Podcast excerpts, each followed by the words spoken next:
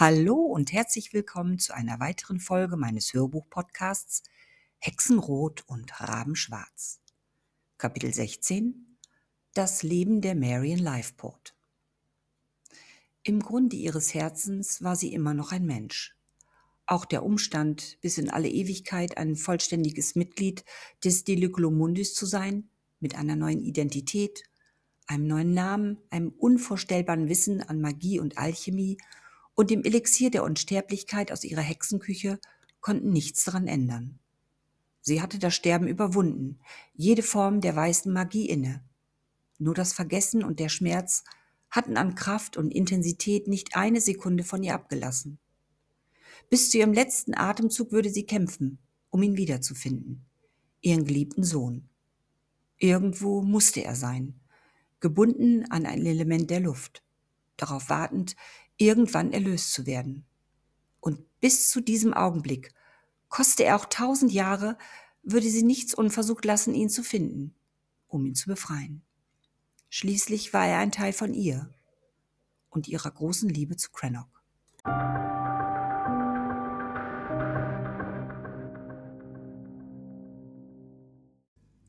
Mitte des 19. Jahrhunderts erblickte sie als Marion Lifeport das Licht der Welt. Ihre Mutter, eine angesehene Schottin und Mitglied eines Wicca-Zirkels, freundete sich mit einem Engländer an. Sie war verliebt und fühlte die Zeit kommen, von diesem Mann ein Kind zu empfangen.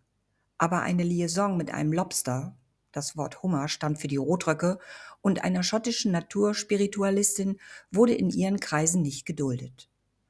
Doch bevor sie das verliebte Paar für immer voneinander trennen konnten, hatte sich der Umstand einer guten Hoffnung eingestellt. Trotz dieses Sakrilegs durfte ihr Kind das Licht der Welt erblicken. Die Tötung eines ungeborenen Lebens wäre ein und nicht wieder gut zu machender Frevel gegen die Göttin der Natur gewesen. Marion wuchs, wohlbehütet, in der Obhut weiser Frauen auf. Neben ihrer Mutter und Großmutter wurde sie gleichfalls durch andere Mitglieder des Zirkels umsorgt, erzogen und erwarb in diesem Kreis mehr Wissen über die Magie, Mythologie und Alchemie als sie je aus Büchern oder Schulungen heutzutage hätte erwerben können. In den Jahren ihrer Teenagerzeit erfuhr sie von dem Pakt des Fürsten Arons, dem großen Herrscher des Duluculumundis, der mit den Freimaurern, den Illuminaten und anderen Gelehrten ihrer, der menschlichen Welt, ein Bündnis geschlossen hatte. Sobald sich eine der Frauen aus dem Wickerzirkel drängen ließ, ihre Fragen zu beantworten, hing Marion mit Leidenschaft und leuchtenden Augen an den Lippen der Erzählenden. Nach und nach erfuhr Marion alles über das größte Geheimnis der Welt. Die Kreaturen der Zwielichtwelt, die von den Menschen unbemerkt und unerkannt unter ihnen lebten, blieben Marion als Wicca natürlich nicht verborgen. Zumal sich unter ihresgleichen schnell herumsprach, dass diese Wesen aus jahrhundertelang übermittelten Geschichten und Sagen wirklich und leibhaftig immer schon existiert hatten, und zwar in einer anderen Dimension eine Parallelwelt neben der menschlichen Welt. Feen, Hexen, Druiden, Zauberer, Werwölfe und andere Kreaturen. Alle diese Wesen trugen eine Seele in sich, die jeweils an eines der vier magischen Elemente gebunden waren. Sobald ihnen der wahre Tod widerfuhr, verband sich ihre Seele mit dem Element, das für sie vorgesehen war, und wartete darauf, in einem neugeborenen Körper zu schlüpfen. Die Wesen der Drachen hingegen, hochaggressive Raubtiere, gelenkt durch ihre auf sie geprägten Eigenschaften des Wassers, des Feuers, der Erde und der Luft, existierten seelenlos. Um das Gleichgewicht sowohl in seiner als auch in der Welt der Menschen nicht zu gefährden und dem daraus resultierenden Umstand, dass die Drachen nicht in ihrer wahren Natur in der Welt der Menschen leben konnten, ließ First Around dem Drachenkönig seiner Königin drei Dutzend ihrer Art und dem ersten Nachwuchs je eine Seele zuteil werden, die durch magische Rituale der weltlichen Magier auf die Drachen überging. Sobald die Seele in ihnen Platz genommen hatte, nahmen die Kreaturen menschliche Gestalt an und wurden zu sogenannten Drachomanen. Ihren Namen aus dem Deliculumundi legten sie ab und erhielten eine irdische Nomination. Einzig im Schatten brennender Kerzen oder im Nachtschatten des Vollmondens offenbarten sich Ansätze ihrer wahren Raubtiergestalten und ließen im Kerzenlicht und im Mondschein ihre Schuppen und Augen und all die Attribute ihrer Drachenform erscheinen, soweit sie das wollten. Das Drachenkönigspaar Estelle Scarlet Shadowsword und Sean Silverward betraten die Welt der Menschen als Coralie und Leroy Pandora. Da sich das Paar die Regentschaft nun in zwei Welten teilen musste, blieb Estelle zunächst im Diluculumundi zurück, während Sean seine kleine Regentschaft in der Welt der Menschen antrat. Ihm folgten etwa 30 seiner Art. Mit dem Pakt wurde ihnen ausdrücklich untersagt, sich mit den menschlichen Individuen einzulassen oder sich gar mit ihnen zu paaren. Als dieses jedoch geschah und ein hoher Drachenpriester gegen die Auflage verstieß, wurde dieser durch einen Logenführer Arounds zurück in das Deliculo Mundi verbannt. Die wahren Beweggründe dieser Maßnahmen wurden dem Drachenkönig nicht zuteil. Estelle, seine Königin, entging dieser Fauxpas jedoch keineswegs. Weder der angebliche Fehltritt ihrer Gefolgschaft noch die wahnwitzige Maßnahme der Loge. Aus diesem Grund entsendete sie ihre Zofe an den Hof ihres Mannes um dafür Sorge zu tragen, in der Zukunft nicht mehr von den magischen Kräften der Loge observiert zu werden. Sie waren schließlich machtvolle Wesen und durften sich niemals einer Knechtschaft unterwerfen, indem man sie beobachtete und abstrafte wie kleine Kinder, auch nicht in dieser neuen Menschenwelt. Ihre heimliche Ratgeberin durfte sich deshalb auf keinen Fall als diese in der Welt zu erkennen geben. Zu Beginn führte sie als angesehene Zofe Glenna das Regiment über die Palastführung. Etwa 15 Jahre später gründete Glenna einen Hexenzirkel. Nicht nur die Hexen und Druiden der Zwielichtwelt, sondern auch ausgesuchte Menschen durften an den heimlichen Schulungen teilnehmen. Auch Marion erfuhr von diesem außergewöhnlichen Zirkel mit dem festen Entschluss, ebenfalls eine von ihnen zu werden. Durch ihr bis zu diesem Zeitpunkt erlangtes Wissen, die Kraft ihrer Magie und ihrer alchemistischen Künste, die sie in ihrem Wickerzirkel quasi in die Wiege gelegt bekommen hatte, wurde sie schnell zu einer von Glenners besten Schülerinnen. Marion war überglücklich und hoffte mit ihrem neu erlernten Wissen einen Platz in einem von den Menschen geführten und geheimen Loge einnehmen zu können. Doch ihr Schicksal wurde von höheren Mächten wie die Liebe plötzlich in eine andere Bahn gelenkt, als sie Clennock Gloomheart, dem Priester der Herbstdrachen, begegnete. Obwohl sie lange dem Hofieren des Drachoman widerstehen konnte, bröckelte ihre Fassade und sie erlag schließlich seinem Charme. Da die Drachen normalerweise über keine eigene, schon gar keine menschliche Seele verfügten, schloss jede Paarung eines männlichen Drachen bzw. eines Drachomanen mit einer Menschenfrau einen Nachwuchs aus. Marion, gerade Anfang 20, genoss sein Werben und das Gefühl des Verliebtseins. Gegen alle Regeln wuchs ihre Liebe zu Crannock. Als sie sich schließlich doch der körperlichen Liebe hingaben, entfaltete ihre gegenseitige bedingungslose Hingabe eine unfassbare Magie in Marion und das absolut Unmögliche geschah. In ihrem Leib wuchs eine Frucht der magischen Liebesverbindung heran, ein verbotenes Kind, ein Satanka. Da Glenners Schutz nicht nur die männlichen und weiblichen Drachomanen am Hof umfasste, sondern auch die Mitglieder ihres Hexenzirkels mit einbezog, blieb Marion von der Loge unbehelligt. Von ihrem Mutterglück nichts ahnt, spürte Cranlock sofort bei ihrem darauffolgenden Treffen, dass sie guter Hoffnung war. Marion taumelte zwischen Glück und schierer Verzweiflung, nachdem Cranlock ihr von dem ersten Fall am Hofe berichtete und von den Folgen, nachdem es die Loge zugetragen worden war. Man hatte dem Drachoman die Seele genommen und ihn für alle Ewigkeit in die Zwielichtwelt zurückverbannt. Seiner menschlichen Partnerin wurde das Kind ebenfalls ein Junge und ein Satanka, ein sogenannter Silhouettentänzer, ihre Magie und ihre Erinnerungen genommen. Was mit dem Jungen geschehen war, konnte von keinem am Hof je in Erfahrung gebracht werden. Noch standen sie unter Glenners Brandschutz. Sobald der Junge das Licht der Welt erblicken würde, hätte die Loge und ohne Zweifel auch Glenna Moore in kürzester Zeit Kenntnis davon. Für Marion klang alles unglaublich und befremdend. Doch die Angst, das ungeborene Kind und auch ihren Geliebten zu verlieren, ließen sie auf den Rat Grenox und sie blieb Glenners Zirkel fern. Ihre Mutter entschuldigte das Verhalten ihrer Tochter mit einem wichtigen Studium an der Universität.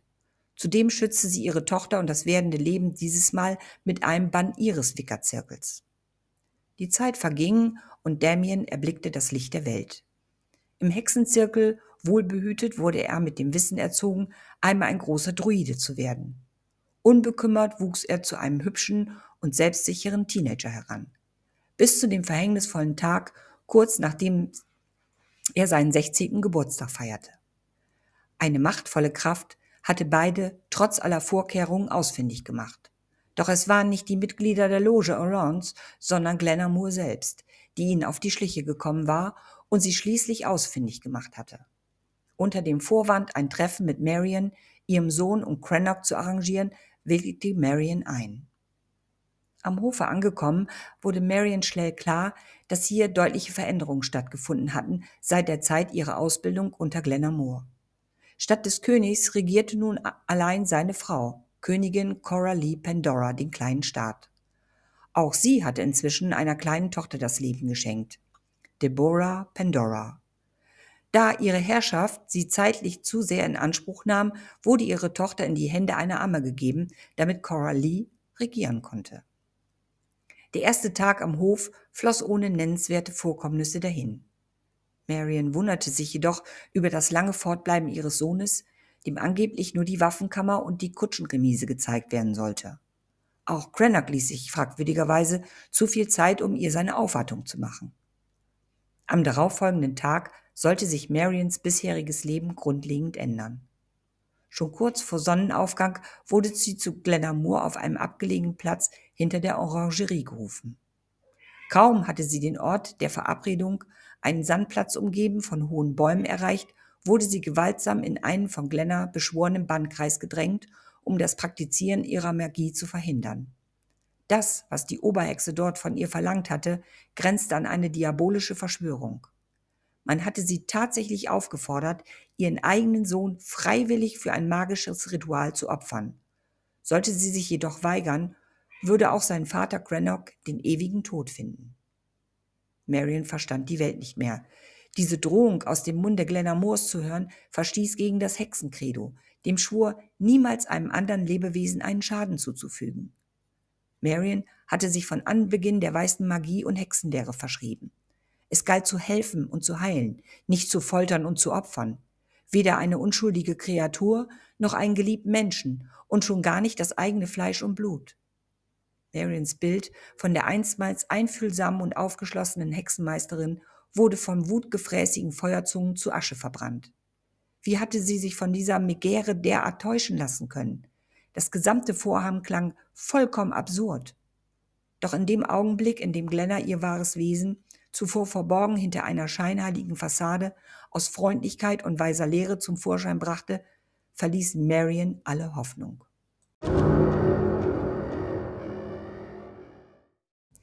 Glenna Moore offenbarte ihr wahres Gesicht. Sie war die mächtige Hexe der Zwielichtwelt namens Orenda Crystal Flame. Göttin der apokalyptischen Zauberer, eine Kurtisane des Teufels. Marion entging das diabolische Funkeln in Orendas Augen nicht, während sie davon sprach, dieses Ritual selbst zu vollziehen, um dem Wunsch ihrer Königin zu entsprechen. Wehrlos, panisch ob dieser unfassbaren Ankündigung und dem Wissen dieser Hexe nichts entgegensetzen zu können, wurde Marion ohnmächtig. Erst als feiner Regen mit seinen winzigen eiskalten Tröpfchen ihre Gesichtshaut benetzte, wurde sie in die grausame Wirklichkeit zurückgerissen. Noch in der Ohnmacht hatten sich ihre Finger krampfartig in den feinen Sand gegraben und an einer Stelle des um sie gezogenen Kreises die durchgezogene Bannlinie aus Salz und Kreidestaub zerstört. In diesem Augenblick fühlte sie den stechenden Schmerz der kleinen Brandblasen in ihrer Handinnenfläche, die sie durch das Durchtrennen des Kreises erlitten hatte, in denen das Salz wie Feuer brannte. Mühsam rappelte Marion sich auf die Knie, rieb die Handfläche über den Stoff ihrer Kleidung, um sie von Sand und Salz zu befreien.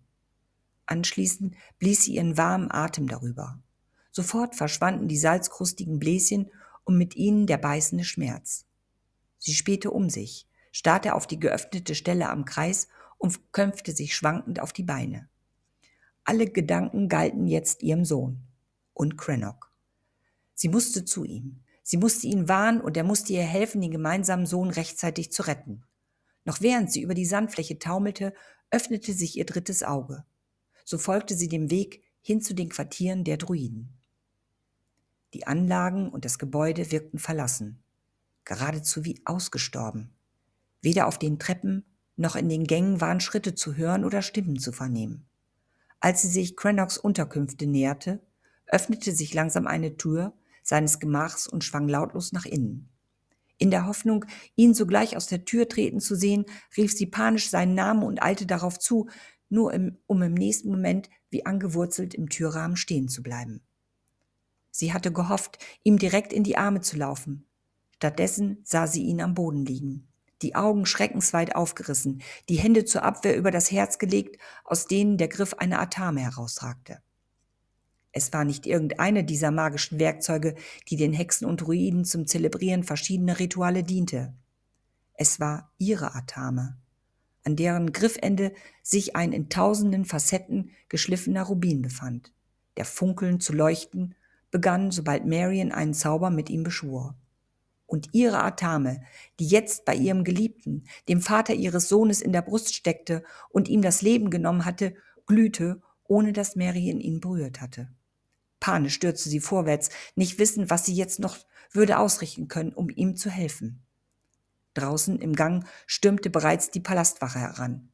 Es war nicht einmal mehr Zeit, sich mit ihren magischen Kräften vom Ort zu entfernen, da die Königin selbst, Coralie Pandora, unvermittelt in der anderen Tür von Crannocks Gemach, die zum gemeinsamen Kaminzimmer führte, auftauchte.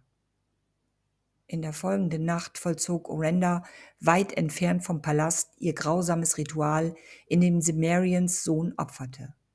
Gleichzeitig wurde Marion von der Königin persönlich der Ermordung Crannock Gloomhearts bezichtigt. Jeder Einwand, jedes Beschreiten ihrerseits wurde sofort im Keim erstickt. Man sperrte sie in einen Kerker, der mit einem machtvollen Druidenzauber verriegelt wurde. Marion, das Entreißen ihres Sohnes schmerzvoll spürend, webte mit der letzten Kraft und Verzweiflung einen Fluch für die Zukunft, für all diejenigen, die es wagen sollten, ob in der Liebe oder mit Hilfe der Macht, noch einmal dieses Ritual zu vollziehen, bei dem ihr Sohn Damien hatte qualvoll leiden und sterben müssen. Schon am darauffolgenden Tag wurde sie Orenda erneut vorgeführt. Da Marion über große Magie verfügte, hatte man ihr die Augen verbunden und ihre Hände in Banneisen gelegt. Für Orenda wäre es eine Kleinigkeit gewesen, auch Marion zu töten. Doch die Königin fürchtete, von der Loge zur Rechenschaft gezogen zu werden, sollte sie den Tod eines Menschen in ihrem Palast geduldet oder sogar befehligt haben, egal ob dieser sich eines Mordes zu verantworten hatte. Die Loge sollte auf gar keinen Fall Grund dafür gegeben werden, ihre Aufmerksamkeit auf den Palast und ihre Vorgänge dort zu lenken. Schließlich hatte Coralies Großes vor und dieses galt, bis zur Vollendung unter dem Mantel der Verschwiegenheit gehalten zu werden. Dennoch gelang es Orenda, ihrer Königin, ihre Königin davon zu überzeugen, Marion insoweit unschädlich zu machen, indem sie ihr die magischen Kräfte nahm und sie weiterhin im Kerker gefangen hielt. Jedweder Zutritt durch Außenstehende wurde unterbunden. Wie lange Marion dort verbracht hatte, konnte sie nicht mit Sicherheit sagen. Aus den Unterhaltungen der Wache ergab sich jedoch fast ein ganzes Jahr.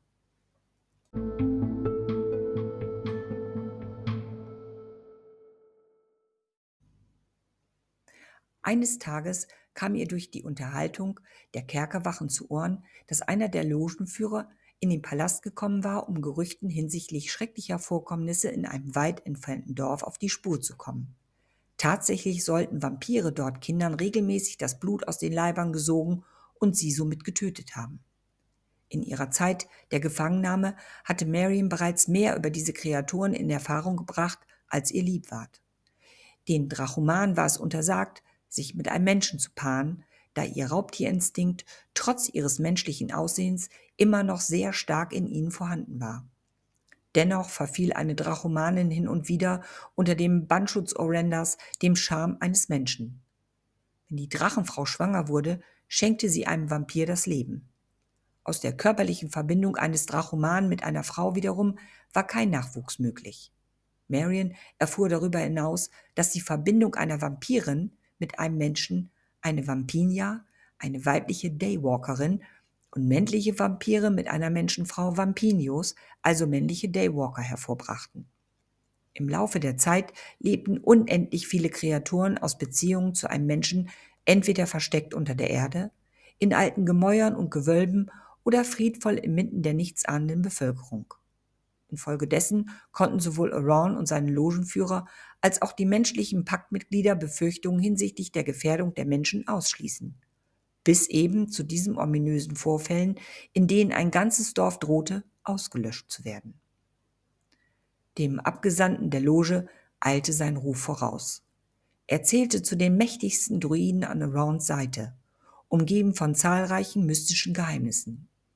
Allein sein Auftreten sorgte in den Reihen der Wesen des Deliculo Mundis für Ehrfurcht und großen Respekt. Schon ein paar Stunden nach der geflüsterten Unterhaltung der Wachen, die Marion mit besonderer Aufmerksamkeit verfolgt hatte, konnte sie sich bereits ein eigenes Bild von seiner hünenhaften Gestalt und seinem exorbitanten Auftreten machen.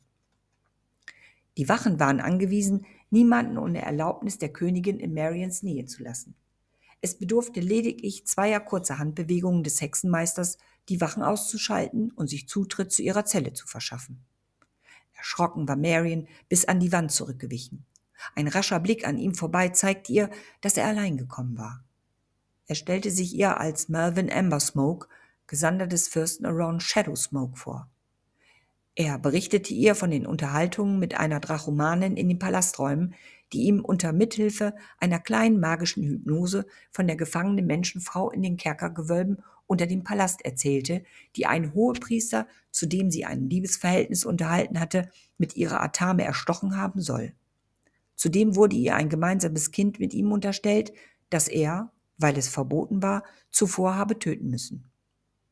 Während Melvin diese furchtbaren Vorwürfe aussprach, entgingen ihm Marians hilflose Versuche, ihre Emotionen unter Kontrolle zu halten, nicht erschien diese Frau mit seinen Aussagen regelrecht zu dem grauenvollen Tag zurückzukatapultieren.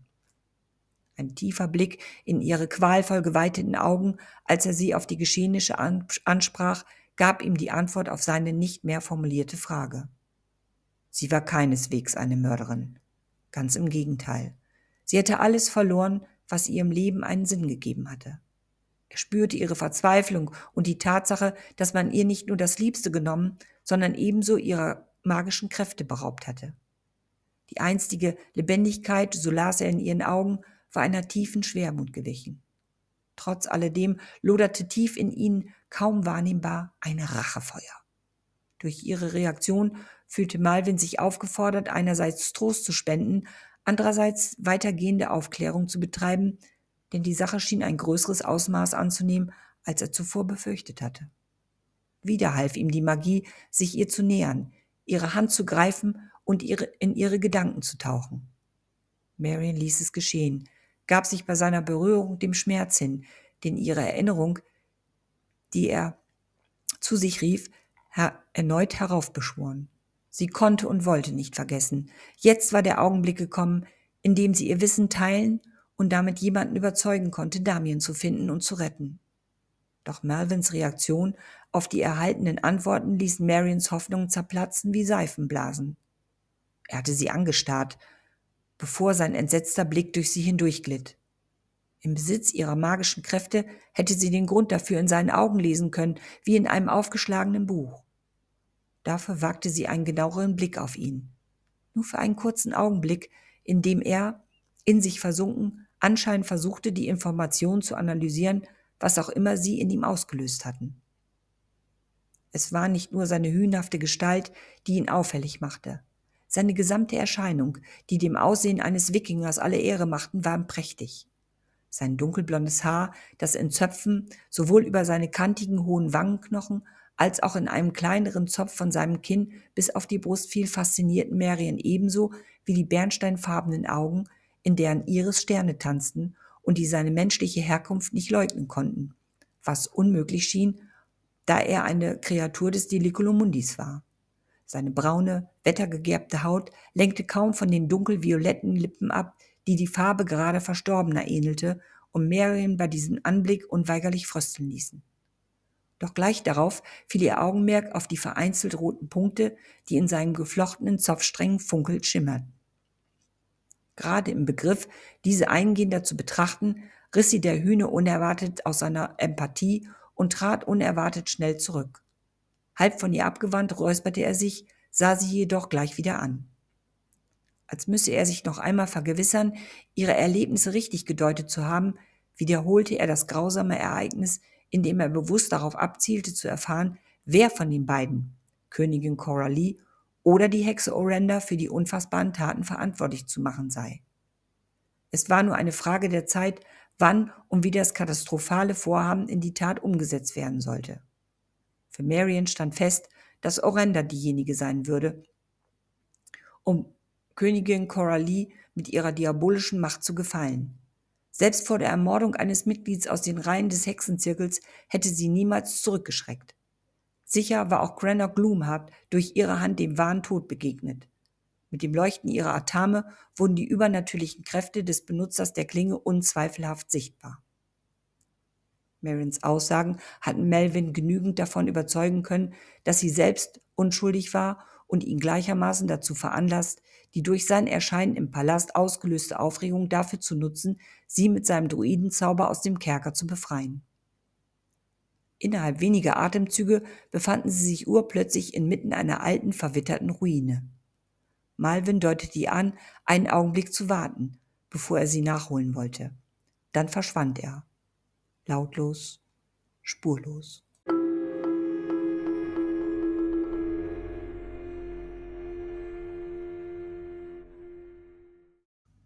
So schnell und leise, wie er sich aus dem Staub gemacht hatte, so unvermittelt erschien er plötzlich direkt neben ihr. Marion konnte sich nicht erinnern, was er im selben Moment mit ihr getan hatte. Sie spürte ein Brennen am ganzen Körper. Von Schwindel ergriffen musste sie die Augen schließen, um sie gleich darauf wieder zu öffnen und sich staunend umzuschauen. Sie befanden sich in einem großen, hohen Raum, dessen Mauern und der Boden aus gehauenen Feldsteinen bestanden. Die regelmäßige Anordnung riesiger Halbrunder mit bleiverglasten Muschelglasfenstern zu beiden Seiten des Raumes hatten für Marion das Aussehen eines Kirchenschiffes, obgleich sie sich im ersten Stock befanden. Die Mitte zierte ein gewaltiger, dunkler Holztisch, der an seinen Längsseiten mit prächtigen Holzmöbeln bestuhlt war. An einer der Stirnseiten hing, fast die gesamte Breite einnehmend, ein gigantischer, breiter Holzstern in der Form eines auf zwei Spitzen stehenden Pentagramms. In seiner Mitte war eine schmiedeeiserne Triskele eingesenkt. Das Zeichen für den Kreislauf von Entstehen, Sein und Vergehen und dem Mittelpunkt die Sonne. Im oberen Feld darüber, ebenfalls aus Metall geschmiedet, erkannte sie mit den Zeichen der Ewigkeit reich verziertes Keltenkreuz. Zeichen für die geistige, spirituelle und die irdische Welt. Der Kreis in seiner Mitte stellt die Verbindung der beiden Welten dar durch das Göttliche. Die vier Ausläufer des Kreuzes symbolisieren die vier Himmelsrichtungen. In den Spitzen links und rechts des Pentagramms waren die vier Symbole Wasser links oben, Feuer rechts oben, Erde links unten und Luft rechts unten zu sehen. Sie waren aus riesigen Edelsteinen jeweils in den Farben ihrer Elemente leuchtend gefertigt worden. Das Pentagramm symbolisierte folglich in seiner Ganzheit den geschlossenen Pakt zwischen dem Diloculo Mundi und der irdischen Welt, ein riesiges Schutzamulett. Vom Anblick des prachtvollen Kunstwerkes fasziniert, bemerkte Marion das Nahen einer weiteren Person nicht, die lautlos den Raum betreten hatte. Erst Malvins Hand auf ihrer Schulter ließ sie erschrocken herumfahren und staunend innehalten, als ihr bewusst wurde, in welcher Gesellschaft sie sich befanden. First Ron Shadow Smoke stand leibhaftig vor ihnen eine Gestalt, um die sich Mythen und Geschichten ranken, die ihr von den Mitgliedern des Wicca-Zirkes einst erzählt wurden. Menschen, so sagte man ihr, würde es Zeit ihres Lebens verwehrt bleiben, einen Blick auf den Herrscher der Zwielichtwelt zu erhaschen, geschweige denn seine Welt zu betreten. Marion war sich in diesem Augenblick sicher, dort zu sein. Ohne magische Kräfte, als einfache Frau hatte man den, ihr den Zutritt gewährt, Unfassbares ermöglicht. Doch alles, wonach sich ihr Herz verzehrte, war die Befreiung ihres Sohnes Damiens. Und so trug sie die Hoffnung in ihrem Herzen, von ihm, dem Fürsten selbst, die ersehnte Hilfe zu erhalten. Hatte sie der Anblick Malvins bereits in Erstaunen versetzt, so ließ die Erscheinung des Fürsten sie gleichsam in Ehrfurcht erschaudern. Größer als sie schaute er mit schwarzen Augen durchdringend auf sie herab. Unter seinem schwarzlockigen, mit silberweißen Strähnen durchzogenen kinnlangen Haar, das ihm in sein fahles Gesicht hing, bewegten sich schimmernd silbern irisierende Tribals auf seinen hohen Wangenknochen, den Schläfen und der Stirn. Marion riss sich von seinem Blick los und folgte fasziniert dem Bart an seinem Kinn, der wie eine silberne Stahlspitze wirkend spitz auf seine Brust zulief. Mit Malvins Räuspern sah sie auf. Malvin war dicht an sie herangetreten und bat darum, dem Fürsten Around das zu schildern, was sie ihm zuvor berichtet hatte. Alles, woran sie sich erinnern konnte, schien in diesem Augenblick von höchster Wichtigkeit zu sein. Das, was vor einem Jahr geschehen war und all die Dinge, die sie durch die Unterhaltung der Kerkerwache mitbekommen hatte. Immer wieder wurde sie von Around unterbrochen, der genauere Details verlangte. Die letzte Frage galt dem Tumult im Palast. Dieser war Malvin bereits bei seiner Ankunft aufgefallen. Er vermutete, dass es mit seinem plötzlichen Auftauchen und den Befragungen der Drachomaninnen zu tun hatte. Coralie indes hatte ihn nicht empfangen wollen und dafür eine ihrer Zofen geschickt, die ihn in die Quartiere der Drachomaninnen begleitet hatte und anschließend verschwunden war. Marion kannte den Grund für die Aufregung der Palastbewohner. Es sollte ein großes Fest stattfinden zu Ehren eines äußerst wichtigen Besuchers. Wochen zuvor hatten die Wachen darüber getuschelt, dass am Hof zahlreicher Nachwuchs das Licht der Welt erblicken und dieser Besucher dazu sehnsüchtig erwartet wurde. Aufgrund dieser Aussage erblasste Malvin und die Tribals auf Arons Gesicht begannen bedrohlich aufzuglühen. Marion wurde gefragt, ob sie sich an den Namen des Gastes erinnern könne und wann dieser beabsichtigt hatte, der Königin seine Aufwartung zu machen. Der Shadow Lord sollte in genau dieser Stunde in der sie hier zusammenstanden, von der Königin und Orenda in Empfang genommen werden. Marion hatte in ihrem Leben schon mehrfach komprimierte magische Aktionen erlebt, in denen Hexen und Druiden gemeinsam die Elemente beschworen hatten, aber die Energie und die Geschwindigkeit, mit der Malvin gemeinsam mit dem Fürsten in dem Augenblick agierten, in denen sie ihre letzten Worte ausgesprochen hatten, ließen Marion ehrfürchtig erzittern. Alles drehte sich plötzlich. Bunte Farben und Lichtblitze zuckten um sie herum. Sie hörte Stimmen, verstand jedoch kein einziges Wort.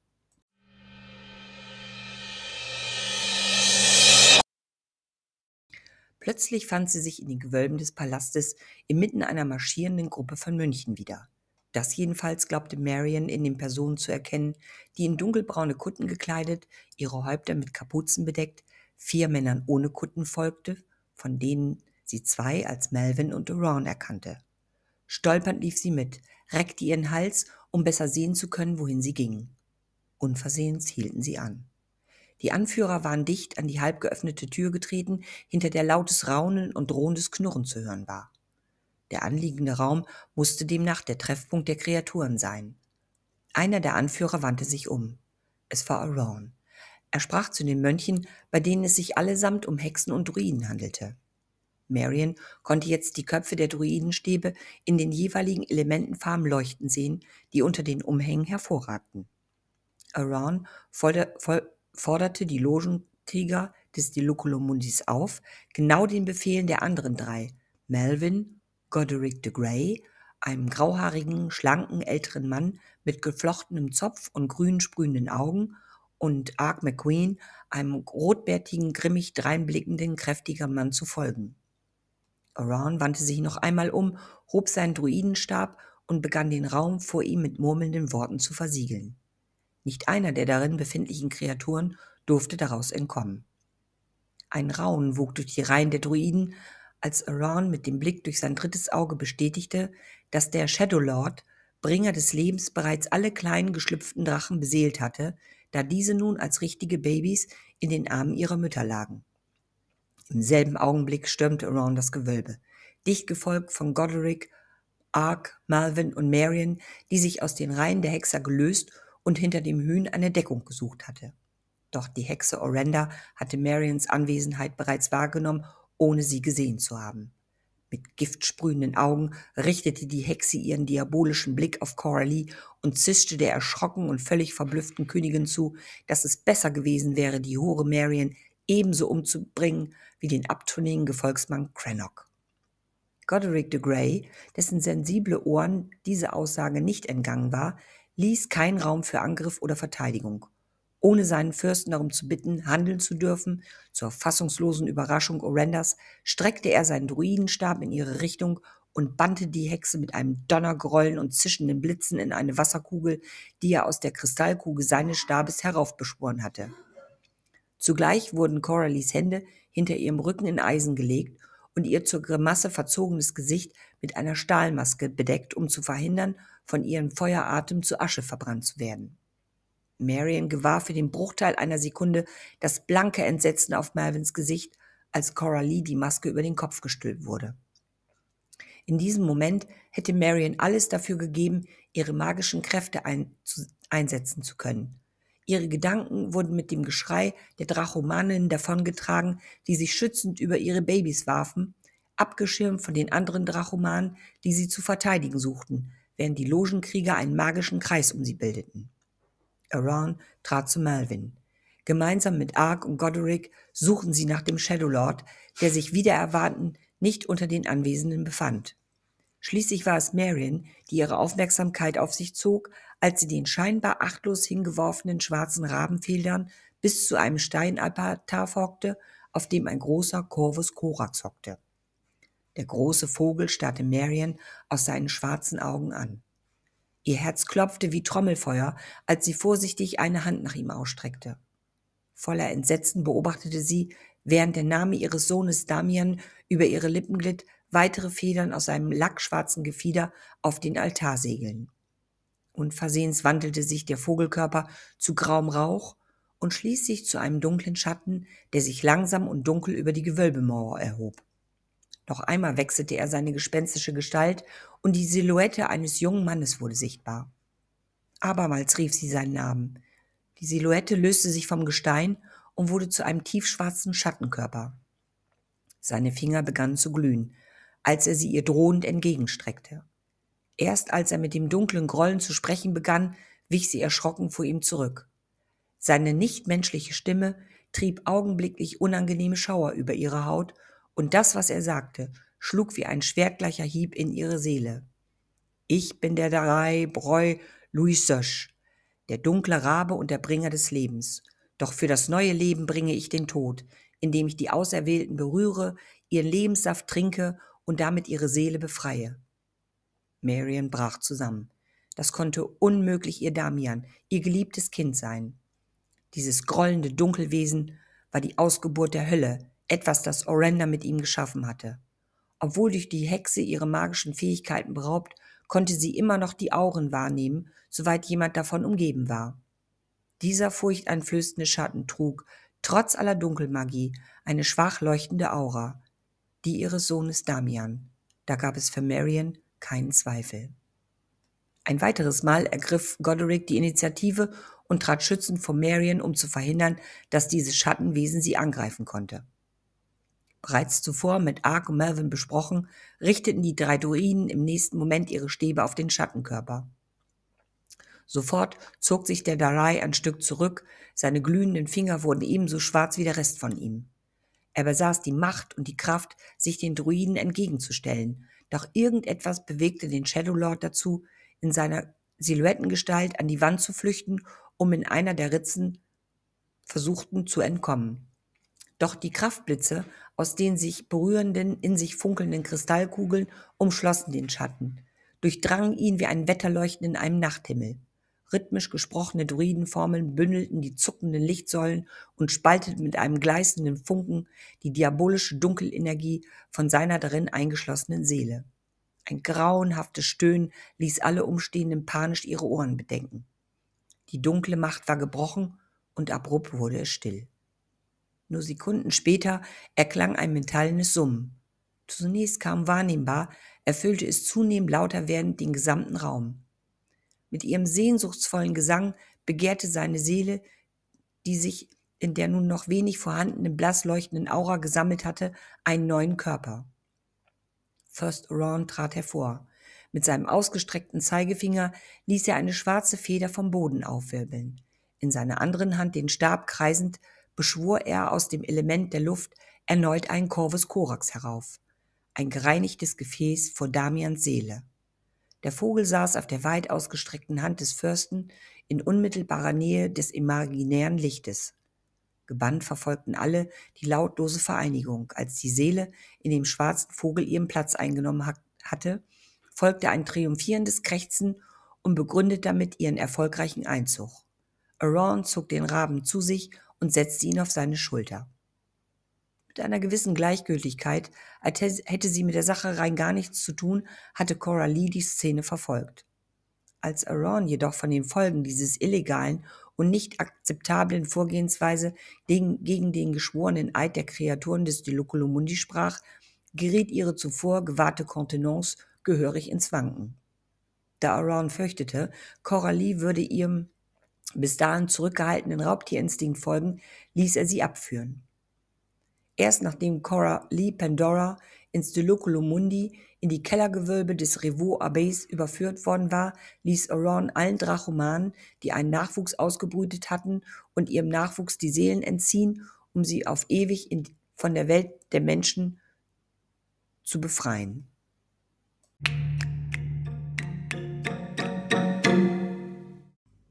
Marion indes musste mit ansehen, wie Goderic de Grey die Seele ihres Sohnes in dem Corvus Corax in die Freiheit davonfliegen ließ. Alle Drachomanen, die sich an den Schwur des Paktes gehalten hatten, und dies galt eben auch für die inzwischen vier Jahre alte Deborah, Tochter der Königin, wurden auf den Höfen und Häusern eines alten, bis dato unbelebten Dorfes umgesiedelt. Den Palast mit all seinen Kunstwerken hatte man an die Kunstakademie in Nottingham veräußert, die daraus ein Museum errichtete. Cora Lee, die Königin der Drachen, wurde der Prozess gemacht. Vor dem Hintergrund der Schwere ihres Vergehens drohte ihr nicht nur der Entzug ihrer Seele, sondern darüber hinaus auch der wahre Tod. Nur aufgrund des Einsatzes von Melvin Amber Smoke, der alle Hebel in Bewegung setzte, um genau das zu verhindern, konnte Coralie der ewigen Vernichtung entgehen. Mit wahren Engelszungen hatte Melvin die Loge davon zu überzeugen versucht, dass nicht Coralie der Drahtzieher der ganzen Angelegenheit war, sondern ihre Zofe und diabolische Hexenmeisterin Orenda Crystal Flame. Der Logenrat folgte dem eindringlichen Plädoyer Malvins und Aron verbannte Coralie daraufhin seelenlos an einen Ort fernab in den Weiten des Deloculo Mundis. Nur einer der Logenführer, Ark McQueen, stellte sich gegen das Urteil. Für ihn war einzig die Drachenkönigin der Quell allen Übels und die Hexe als Handlanger das Instrument zur Durchführung. Er befürchtete in ferner Zukunft ihre Rückkehr und damit den Versuch, sich an allen zu rächen, um endgültig die Herrschaft auf der Erde und über das Diloculo Mundi zu übernehmen. Für Marion wog der Verlust ihres geliebten Crannock und das Entreißen ihres Sohnes derart untragbar schwer, dass sie ihrem Leben durch den Freitod ein Ende zu bereiten versuchte. Doch wieder einmal war es Goderic, der sie fand, bevor das von ihr selbst zubereitete Gift hatte wirken können. Er bat seinen Fürsten Aron, sie als eine besonders magisch begabte menschliche Wicca in die Mitgliedschaft der Zwielichtwelt aufzunehmen. Sie sollte die Macht zurückerhalten, die Orenda ihr einst genommen hatte. Gebunden an das Element Wasser würde sie eine starke und fähige Druidin und Hexe sein, die unter den Menschen ein Auge auf die Kreaturen des Locolomundis hätte haben können. Aaron Shadowsmoke folgte dem Ansinnen seines Ratsmitglieds und gab ihr das Wissen und die Macht zurück, die Orenda sich zu eigen gemacht hatte. Marion wurde somit ein vollständiges Mitglied der Zwielichtwelt und erhielt zudem eine Formel für den Ewigkeitstrank. Ihr weltlicher Name sollte nur noch in der Anderswelt eine Bedeutung haben. Dann würde Damiens Seele sie dort finden, wenn seine Existenz auf der Erde sein Ende fand. Mit Namen Martha Brannigan bezog Marion das Anwesen Clifton Hall in Nottinghamshire. Sie erneuerte ihren Fluch über alle weiteren Versuche, einen Shadowlorden durch das Ritual einer Noita heraufzubeschwören.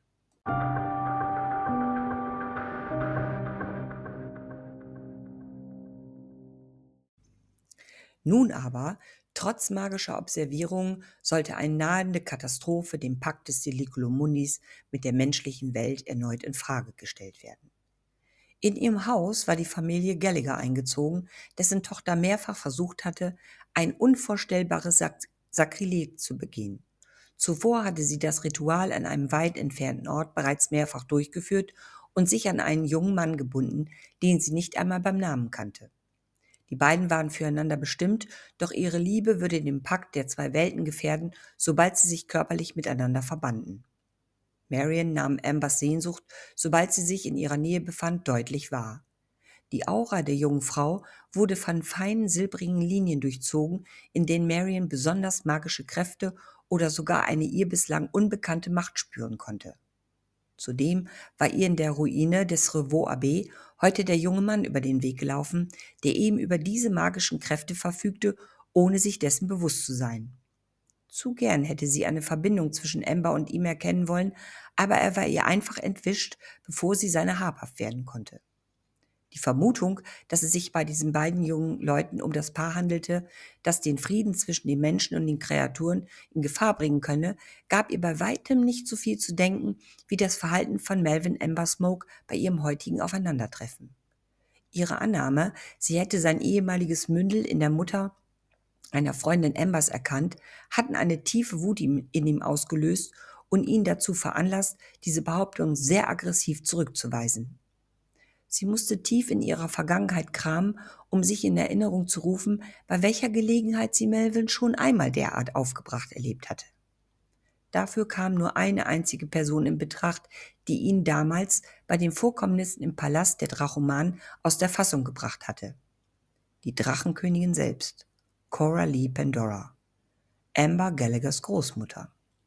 Aber warum zum Teufel, überlegte Marion fieberhaft, hatte Melvin versucht, ihr auszureden, sein damaliges Mündel, Vivian Virgie Lebrun, in der Besitzerin des Spiegels der Finsternis wiedererkannt zu haben?